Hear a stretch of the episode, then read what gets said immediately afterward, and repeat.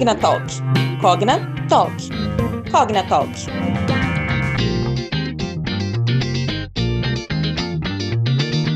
Oi, gente, tudo bem? Aqui quem fala é a Julie Baptista. Está começando mais um episódio do nosso Cognatalk. E hoje vamos falar de um tema que a gente ama: educação. Porém, dessa vez com um toque de modernidade e futuro. Seja qual for os desafios que a gente já enfrenta ou vai enfrentar nessa área, uma coisa é certa: a educação está mudando e não vai parar tão cedo. E é nesse ponto que a gente se pergunta: o que podemos esperar da educação do futuro?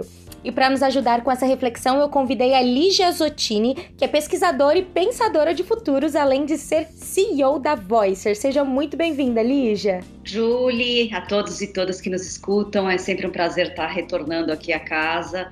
É, vai ser um bate-papo bastante interessante. Lígia, antes da gente começar a falar do tema em si, explica pra gente um pouco o que é pensar e pesquisar futuros e por que, que discutir isso é tão importante para a sociedade em um geral, né? Não para grupos seletos como tecnologia, as empresas ou até mesmo a educação em si, mas para todos nós. Perfeito.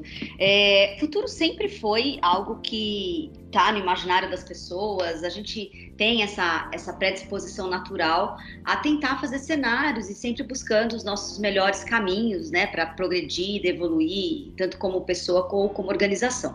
Mas é, quando a gente começa a entender que existe um, alguns fatores acelerando algumas idas e chegadas de futuros, como por exemplo o progresso tecnológico que a gente está vivendo atualmente, é, futuro se torna então uma ciência estudada e cenários futuros se tornam então uma ferramenta para poder navegar nisso tudo. Né? É, a gente sempre fala de futuros no plural, porque são dentro dos estudos mundiais, os future studies ao redor do mundo, uh, a gente tem três tipos de, é, de futuros, que são os futuros possíveis, os prováveis e os desejáveis. Uh, os prováveis têm muito daqueles que uh, escutam né, o desenvolvimento tecnológico, o protagonismo da máquina. Uh, os futuros desejáveis têm a ver com o humano recortado de forma positiva e essa tecnologia nos ajudando no nosso progresso. E os possíveis são a intersecção entre tudo aquilo que as máquinas, né, nos, nos prováveis, vão nos prover e tudo aquilo dos cenários desejáveis, que são super positivos. Você faz uma intersecção e toma a decisão para o seu próximo passo, para os seus próximos cenários futuros. Além do que, é, é sempre no plural, por conta de ser muitas as possibilidades, né, no indivíduo e nas organizações. A Unesco, em 2020, uh, propôs que as pessoas tivessem um skill de alfabetização de futuros uh, desenvolvido, então ele chamou mundialmente, uh, ou enfim, entregou um convite mundial para que as pessoas se alfabetizassem. Ou seja, tragam para o presente tudo aquilo que vai acontecer de cenários futuros potenciais e comecem a entender se você tem familiaridade, se você tem algum tipo de, de desconforto, para que vocês possam estar instrumentados tomando as melhores decisões. Lígia, muito legal isso que você falou sobre alfabetização de futuros. Mas eu fico pensando como que nós podemos alcançar esse conhecimento e entender um pouco mais dessas análises. Perfeito. É, existem muitas, as, são muitas as metodologias, mas a que a gente gosta de trabalhar aqui no Voicer são: uh, você precisa entrar em contato no pilar da tecnologia com tudo que está vindo, e não é somente ler ou assistir, a gente faz muita palestra, tem muita coisa que nós deixamos à disposição né, gratuitamente nos nossos portais mas é experimentar, sabe? É, se você já tem a possibilidade, de repente, de alguém que tem um óculos de realidade imersiva, alguém que tem uma inteligência artificial, um chatbot, como é que desenvolve? A experimentação é mais importante do que é, só adquirir o conhecimento uh, letrado, sabe? É, então, o primeiro ponto é vá atrás é, do pilar tecnológico, experimente. Né? Vai naquele shopping que tem uma atividade com realidade imersiva, vá atrás de ecossistemas de inovação que vocês possam discutir. Eu sei que agora a gente ainda está dentro de uma pandemia, isso ficou mais limitado, mas a primeira possibilidade que vocês tiverem de chegar perto de máquinas do futuro, façam. O segundo pilar que a gente trabalha aqui na alfabetização é o pilar de novos humanos. Sim, a gente também está em desenvolvimento. Então, todas as vezes que a gente olha para dentro do, do, do, caminhar humano, principalmente na última década, que foi uma década muito acelerada da transformação digital, a gente vê que muita coisa para o humano também está vindo. Desde soft skills, de processos de reflexão, é, caminhos de propósito, essa coisa toda de você entender né, aquilo que te faz apaixonado por fazer as coisas. Não é só ter uma profissão hoje em dia, ter um propósito, e aí dentro do propósito você busca uma profissão. Dentro do pilar de novos humanos, a gente está trabalhando muitas tecnologias humanas. Então, a sua capacidade mesmo de resiliência, de criatividade, de liderança, de ser mais suave e flexível, onde a máquina não tem como competir, entendeu? Que é esse lugar de se expandir, né? De ser um ser consciente em expansão. E a partir do encontro de novos humanos com novas tecnologias, aí sim nascem os novos ecossistemas, as novas economias, os novos trabalhos, as novas formas de educação. E é exatamente isso que eu gostaria de te perguntar, Lígia. Onde que a educação entra em tudo isso? Levando em consideração, né, que ao falar de futuros, a gente não está falando só da tecnologia que irá se desenvolver, mas também dos novos fatores humanos, né, das soft skills. Exatamente, Julie. É, eu gosto muito de fazer a provocação de educação do futuro e o futuro da educação, né? E, e parece que é só uma jogada de palavras, mas não é. No primeiro, no primeiro paradigma, que é o futuro do, futuro da, e aí aqui na nossa conversa é da educação, é, é o que mais chega pra gente. Ah, o futuro da educação vai ter inteligência artificial, vai ter realidade imersiva, são as, são as máquinas mesmo protagonistas, né? É, porque tem a ver com quando, ah, a futura educação vai ter um futuro tecnológico. E você já deu uma dica aí na entrada. Não, não é só tecnológica. A inovação não pertence só à tecnologia. Aliás, a tecnologia representa menos de 5% de qualquer processo de inovação. E aí, o futuro da educação tem a ver com os humanos sendo protagonistas dessa jornada. E eu me explico. Uh, o Fórum Econômico Mundial disse uma frase há dois anos atrás que ela ganhou meio os meios né, é, é educacionais que diz assim: 65% dos trabalhos do futuro não estão criados ainda. E aí, meio que a gente fica tentando botar na conta de quem? Da indústria, das indústrias que não demandaram ainda da, da enfim, da área de educação, ou da própria educação, que de repente não consegue prever todas as, as, as profissões. E é injusto, tanto com, uh, com a indústria como com as área, a área de educação, dizer que a culpa é a não previsibilidade dos trabalhos, porque esses trabalhos do futuro, eles, eles são em grande quantidade, 65% assim, é muita coisa. Não é por conta de alguém estar faltando fazer algo, é porque a gente cria coisas a partir do momento que eu começo a experimentar as tecnologias. Então, lembra que há 10 anos atrás a gente não tinha nada, a gente mal tinha WhatsApp. Duas tecnologias maduras que foram telas inteligentes, principalmente celular, internet acessível, né, e potente, fez com que a gente inventasse toda uma economia digital. A gente só sobreviveu de uma forma um pouco mais prática e habilidosa à pandemia porque a, a camada digital estava instalada. E aí, é, quando eu olho para esses 65%, significa o quê? Que a gente ainda vai, ao experimentar e usar diariamente óculos de realidade virtual, internet em todas as coisas, a inteligência artificial num outro nível, uh, computador quântico, bitcoins e blockchain, e tudo isso que a gente escuta, a gente começar a usar mesmo, é que a gente vai começar a criar os novos trabalhos. Quando Steve Jobs fez lá o celular inteligente, que, que na época ele nem botou na conta que ia ser bem usado para a internet, ele achou que ia ser mais telefone, mais música e, em terceiro lugar, internet coitado do Steve Jobs se ele tivesse realmente é, é, percebido o tamanho do erro que ele afirmou lá atrás, entendeu? Hoje a gente faz negócios exatamente porque essa plataforma de internet conecta uma série de coisas. A pessoa que que inventou o Instagram, por exemplo, nunca imaginou que as pessoas ganhariam dinheiro com stories, com, sabe, era um, simplesmente um aplicativo de fotos. Por isso que a gente precisa estar com as tecnologias maduras para poder criar as profissões do futuro. Desse lugar, a partir do momento que a gente tiver essas, essas tecnologias aqui, a educação começa a entrar no mesmo eixo, entendeu? O próximo passo da educação, acho que a gente chegou num limite, que é tudo que a gente podia criar de novo com a base digital em janelas 2D, ou seja, computador, tablets e celulares, está criado. Pode ter uma melhoria aqui, uma melhoria aí, mas o conceito mesmo disruptivo já aconteceu que é a gente poder fazer educação híbrida e deixar ela à disposição e a quantidade de conhecimento gravado que tem, principalmente nos últimos cinco anos, é gigantesca. A disrupção já aconteceu nesse modelo 2D digital com janelinhas de computador, celular e tablets. Daqui para frente vai precisar que o próximo passo das tecnologias entrem, fiquem maduras, para que a gente possa imaginar a educação do futuro Eu posso falar um pouquinho dela, mas eu imagino que você tenha mais perguntas. E aí eu vou encaixando o, os cenários futuros quando essas tecnologias estiverem entre nós.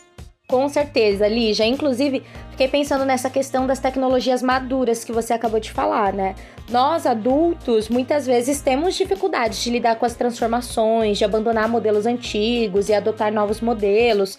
Mesmo que eu ache, né, que durante a pandemia, mais do que nunca, a gente acelerou essa capacidade de adaptação ao que é tecnológico. Porém, nós estamos educando uma geração que já nasce com todos esses cenários possíveis de forma mais clara na mente, né? Como que nós podemos ajudar é, nessa educação dessas pessoas, desses jovens, e também, se você pudesse comentar um pouco mais sobre essas diferenças de transição de futuros, né, de acordo com as idades. Maravilhoso, Julie. Eu estava pensando aqui, é, um pouco antes de entrar para a gravação, que a gente sabe quando uma tecnologia ela já está ultrapassada. Eu vou pegar do, do laptop, sabe, de notebooks e computadores. Quando a próxima geração de, de trabalho né, é, está às vésperas de chegar no mercado. Eu tenho uma sobrinha de 16 anos. E assim como ela, tem outros amigos. E outro dia a gente estava observando né, o comportamento deles na sala de aula, estudando as coisas. É muito tablet hoje em dia. Né? Eles passaram a infância inteira celular tablet com as coisas da escola. Ela está no terceiro colegial e não usou nunca computador. Usou, assim, não vou dizer que ela não sabe usar, sabe usar, mas não usou, entendeu? Então vocês estão às vésperas de, de receber é, jovens, já devem estar recebendo jovens de 17, 18 anos para os primeiros movimentos aí é, de, de faculdade, universidade, que não tem habilidade para usar computador. E a gente começa a perceber que a tecnologia está ultrapassada já. Né? E aí, desse lugar, eu acho que o novo vem, essa geração nova, ela já vem mais adaptada para o que está chegando. Os grandes resistentes são aqueles que já estão trabalhando 20 anos, que nem eu, né? Você é mais jovem do que eu, mas há 20 anos com computador, talvez seja mais resistente de falar, poxa, como é que eu vou migrar tudo para esse metaverso, né? Que contaram para gente aí mês passado, enfim, alguns meses atrás. a minha sobrinha não, ela nem está treinada, o cérebro dela não está treinado para espelhar, ela não sabe digitar rápido, ela fica catando milho, porque ela sabe dedilhar rápido. E aí a gente está às vésperas de receber alunos estagiários ou jovens é, trainees que vão ter que começar pelo computador, porque ainda vai levar alguns anos para chegar o tal do, do, do óculos que vai nos levar para o metaverso.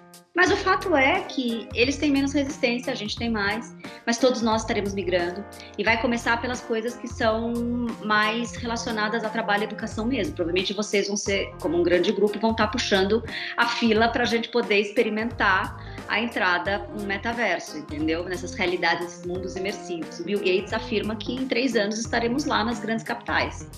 E São Paulo, enfim, é uma dessas, desses lugares que potencialmente vai chegar. A gente costuma dizer assim, Julie, chegou o 5G na sua cidade, conta cinco anos que provavelmente você vai ter a massificação desses óculos dessas coisas todas, é, deixando de ser essa coisa ruim, grandona, que parece um óculos de mergulho, se tornando mais parecido com os óculos que a gente usa de sol, de lente, é, diariamente. E aí vale a pena dar uma olhada nos videozinhos que tem do anúncio do Zuckerberg mostrando como vai ser os acessos do metaverso. É, é, é, tão simples quanto colocar uma camada digital em cima do mundo físico. E aí eu deixo de ser a geração Windows, nós deixamos de ser, porque nós não vamos mais acessar a internet com as janelas. E a gente vamos brincar com a palavra inglesa, a gente deixa, a gente passa a ser a geração doors, né? Eu saio das janelas e entro nas portas, porque é assim que vai ser a internet. O acesso à internet vai ser com o corpo inteiro. Lígia, tudo isso para mim é muito fascinante, assim, sabe? Às vezes imaginar o futuro dessa forma parece ser algo muito distante, né? Mas como você disse, tá batendo a nossa porta. E pensando que a inovação vem, na maioria das vezes, para resolver dores do cotidiano, como é que tudo isso vai chegar na educação Agora, falando de forma prática mesmo, quais cenários você poderia descrever para nós nos próximos anos? É, como será o aprendizado né, daqui em diante? A pandemia já nos, já nos mostrou que é possível entregar bastante coisa em pouco tempo. Né? O mundo inteiro entregou de vacinas a soluções de tudo quanto é coisa de vendas, é, aprendizagem, encontros, celebrações, foi tudo via, via essas janelas. Então dá para fazer, dá sim.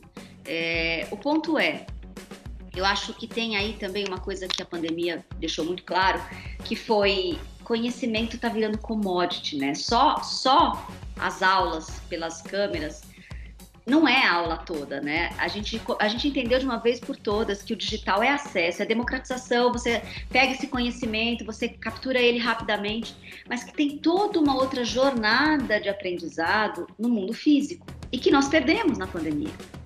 Então, a hora que nós entregamos a educação é, no digital, a gente resolveu um problema imediato. Mas o futuro da educação tem muito menos de conteúdo e tem muito mais de experiência que desenvolve humano, sabe? Então, eu vou colocar, assim, alguns cenários que não é o futuro daqui cinco anos nem dez, mas vamos colocar em duas décadas, tá? Que é quando tudo isso vai estar mais maduro, a gente vai ter feito um monte de profissões em cima dessas, dessas tecnologias, dentro da área de educação vai ter uma, uma pancada de gente criando coisas. É, o fato é que a gente está recebendo uma internet que eu vou entrar dentro, eu vou deixar de olhar ela na janela passivamente para receber ela como experiência. Então, o futuro da educação tem a ver com experiências, tanto imersivas digitais quanto imersivas no mundo real. O professor, o educador do futuro, vai contar com inteligência artificial capturando o processo de desenvolvimento dos alunos. Os alunos vão ter os seus os seus assistentes também de inteligência artificial entregando uma série de coisas para os seus assistentes dos professores. E vai ter muita coisa que os assistentes hoje que fazem nada por nós vão fazer muita coisa rotineira. Então, essa coisa de saber se o aluno capturou a informação, se ele realmente adquiriu o conhecimento, é, vai ser muito delegado para essas inteligências artificiais assistentes da gente. Os nossos gênios digitais, ou seja, os nossos avatares, avatar da professora Lígia, a, o avatar dos alunos da professora Lígia, vão ter toda uma interação também lá no metaverso. O que vai então sobrar para a professora Lígia e para os alunos no mundo real? Se o conhecimento, de repente, olha, a aula conteudista da professora ali já está na disposição no metaverso da escola que ela estiver dando aula, do Voicers, da Croton, da, enfim, de quem for, aonde ela tiver disponível o curso dela, é, basicamente vai estar tá lá 24 por 7. O avatar da professora ali já fala em todos os idiomas da raça humana, mas aquilo é só um conhecimento que já é commodity com a professora Lígia, vocês vão ter a experiência da melhor versão dela, da versão mais atualizada, e provavelmente ela vai colocar os alunos dela, ela está ensinando futuros, né? Ela vai colocar os alunos dela para experimentar esse futuro, seja trazendo máquinas, seja trazendo experiências ou situações que precisem que eles pensem como se já estivesse acontecendo no futuro. Vai ser tudo relacionado no mundo físico à experiência que desenvolve humanos, tanto do ponto de vista cognitivo quanto do ponto de vista emocional. Então, tecnologias humanas, ela vai ser tão importante quanto as tecnologias sintéticas. E o professor vai ser um grande arquiteto, um grande uh, harmonizador, né, das, dos aprendizados que vão acontecer nesses metaversos, nesses mundos imersivos, e daqueles que a gente vai acontecer no mundo físico. Então, sei lá, sou professora de história, eu vou botar um aluno meu numa imersão lá em Roma para ele aprender o que eu preciso que ele aprenda, não só sobre a história de Roma, mas tudo aquilo que ele experiencialmente pode aprender né, é, sobre um império que cai. Que eu posso aprender com o imperador? O que eu posso aprender com aqueles que foram massacrados pelo imperador? Porque vai desenvolvendo ali uma cidadania, um tecido emocional nos alunos que é diferente hoje, né? Para você conseguir emergir numa história, você precisa, ela precisa estar muito bem escrita, muito bem filmada, e ainda assim é diferente porque você não está lá de corpo inteiro. A hora que eu começar a entrar nesses mundos imersivos, eu vou ganhar memória sintética eu vou ter de fato memória, porque eu vou ter de fato os meus sentidos transmitidos e transferidos para lá. A educação vai para esse lugar de experiência, tanto no mundo físico, que impacta e desenvolve o humano, quanto no mundo digital, que vai dar memórias sintéticas de um conhecimento que também desenvolve esse humano. E o professor, muito como um arquiteto dessa jornada de aprendizado, com um assistente de inteligência artificial, enfim. É por aí que eu acho que a gente vai ter. Mundo físico vão ter hubs, né? As escolas vão ter muito mais cara de ambiente é, integrativo, talvez nem mais com sala de aula, hubs de experiência mesmo. É, lugares onde de repente a neuroarquitetura vai trazer a melhor luz, a melhor jornada com a natureza, com tecnologia, com cores, com para que o aluno possa ter uma imersão também e dele sair a melhor versão toda vez que a gente se encontrar nesses hubs de educação. Tem bastante coisa para a gente reinventar, viu, Julie? É, quem está nessa área vai ter uma bela missão para trazer aí mais humanidade para ela e menos conteúdo. Maravilhoso! E mesmo com toda essa experiência da valorização do desenvolvimento humano, é, você acha que ainda vamos ter espaço para as chamadas hard skills, né? Do conteúdo técnico, do conhecimento conteudista? Eu acho que numa fase de transição, Julie, sim, né? A minha sobrinha que está às vésperas de entrar na faculdade, ela não vai ter como abandonar uma jornada e falar, olha, estou esperando o metaverso. Então, acho que nos próximos 10 anos nós estaremos em transição. A hard skill é importante porque ela dá um recorte experimental. Então, uh, o que eu falo muito para ela é, Clara, você não tem que decidir o que você vai ser para o resto da sua vida. Agora você só tem que decidir o próximo passo. Qual é o próximo passo? Ah, o próximo passo eu gosto de artes, é, eu gosto de moda, também gosto de veterinária. Ela tá como todo adolescente com um leque bem aberto. É, o recorte moda, o recorte veterinária, é só um recorte de experiências. Então ela vai adquirir conhecimento em hard skills, sim, porque eu não posso simplesmente só ser humano para ser veterinário. Você vai ter que entender quais são as principais organizações daquela, daquela profissão. Mas hoje a gente guarda tudo muito na cabeça, né, Julie? O que a gente vai ter, talvez, daqui é, 10, 15, 20 anos é que as nossos assistentes, ou seja, assistente da Clara, da Lígia, da Julie, é, vai guardar as informações do conhecimento memorizável, ou seja, do conteúdo que a gente hoje questiona muito. É, e a Clara vai ter que ter uma educação que vai buscar também o lado humano desse, desse cuidar, seja do cuidado animal, do cuidar das roupas que ela vai criar, do cuidar, enfim, do que quer que ela, que ela vá no próximo passo. Então, o hard skills ainda vai existir porque é um grande, é um grande organizacional né, das ideias e do, e do conhecimento, que pode estar também à disposição do assistente dela, da assistente de virtual, do avatar, enfim. É, mas nessa transição vai ficar com ela mesma. É, eu brinco que eles sofrem, né, porque eles já estão prontinhos para terem assistentes e ainda não está desenvolvido e essa coisa de massacrante para eles de terem que adquirir o conhecimento é, memorizável já é algo na cabecinha deles do passado. Então é uma fase de transição está entre nós. Hoje está mais fácil, né? Você pode acessar pelo menos pelo celular esse conhecimento todo.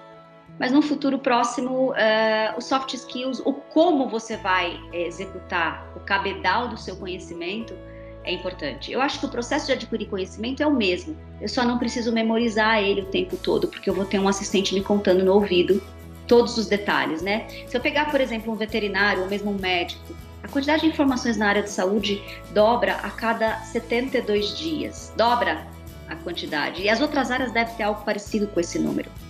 Nenhum cérebro humano é capaz de ler tudo e se manter informado. Esse tipo de coisa o cérebro artificial pode fazer nessas parcerias é que todo mundo ganha, né? É, dos profissionais. Mas respondendo a sua pergunta, sim, hard skill continua.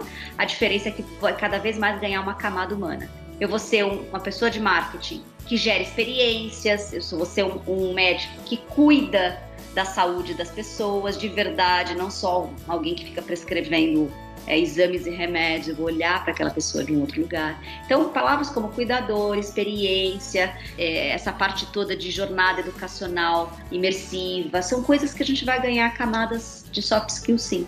Mas não desaparece o hard skill, não. Pelo menos não num primeiro momento. Lígia, eu agradeço muito a sua participação com a gente. É sempre maravilhoso refletir sobre esses temas até para a gente reavaliar os nossos planos de futuro. Muito obrigada mesmo. A honra é minha, Julie, estou à disposição. Precisando, outras vezes eu, eu venho rapidinho, é só chamar. E agradeço também a todos vocês que nos acompanharam até agora. Não se esqueçam de se inscrever aqui no podcast para serem avisados sempre que a gente postar um novo episódio e aproveitem para dar uma maratonada por aqui. A gente discute vários temas. Ficamos por aqui e até o próximo Cogna Talk. Tchau, tchau. Cogna Talk. Cogna Talk. Cogna Talk.